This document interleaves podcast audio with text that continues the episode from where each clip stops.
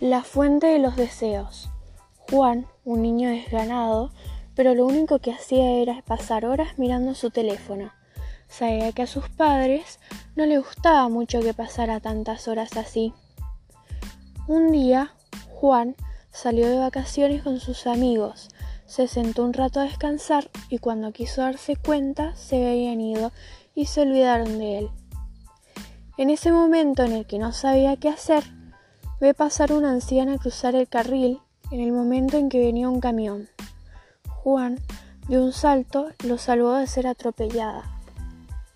Tras recuperarse del susto y agradecida por haberle salvado la vida, le pidió acompañarla a un lugar donde se encontraba una fuente de agua. Esta fuente es mágica, cada deseo será concedido, le dijo. Juan, no muy convencido, pidió el deseo de encontrar a sus amigos. En ese momento aparecieron. Entusiasmado, pidió el segundo deseo, disfrutar de la vida.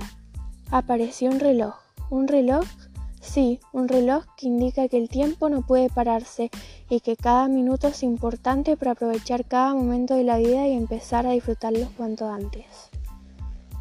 Mi opinión sobre esta lectura me significó que el tiempo hay que aprovecharlo y disfrutarlo porque cada momento es único e irrepetible.